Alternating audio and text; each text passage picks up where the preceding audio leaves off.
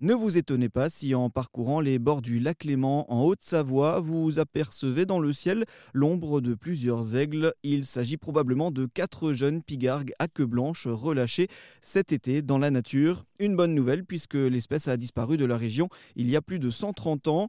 Une renaissance que l'on doit au travail acharné mené dans le parc des aigles du Léman à Sier en Haute-Savoie.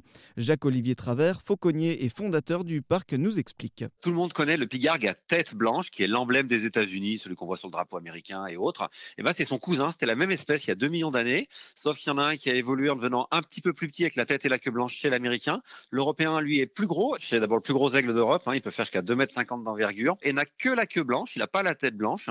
Euh, donc voilà, ça vous donne une petite idée de à quoi il ressemble, mais il faut vraiment enlever cette idée qu'il a la tête blanche, il n'a lui que la queue blanche. Cette espèce était présente autrefois en France, et malheureusement, on l'a complètement fait disparaître et on a fini par l'oublier. Nous, on avait vraiment deux éléments hyper importants le premier, c'était qu'on voulait absolument remettre dans la nature des oiseaux qui soient nés en captivité euh, et pas les prendre dans des nids dans d'autres pays, des bébés, les, les transférer et puis les faire là. Nous, on voulait vraiment les faire naître en captivité. Donc ça, c'était le point difficile. C'est une espèce dont on maîtrisait pas très bien la reproduction.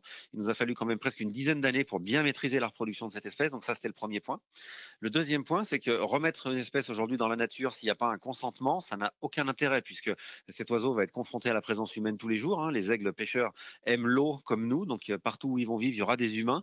Donc c'était très important pour nous de sensibiliser les gens et on a passé une douzaine d'années à faire des événements à travers la planète. J'ai fait voler un aigle depuis le sommet de la Tour Eiffel à Paris, en pleine ville, pour montrer aux gens que c'était pas dangereux. J'ai fait dans toutes les capitales d'Europe et autres. Euh, l'idée, c'était de faire des films, de faire des rencontres pour que les gens redécouvrent cet aigle, comprennent qu'il n'est pas dangereux et aient envie de le revoir euh, à côté d'eux. Pour lui, c'est une très grande fierté de revoir le rapace survoler les abords du lac et vous trouverez toutes les sur le parc sur son site Les Aigles du Léman.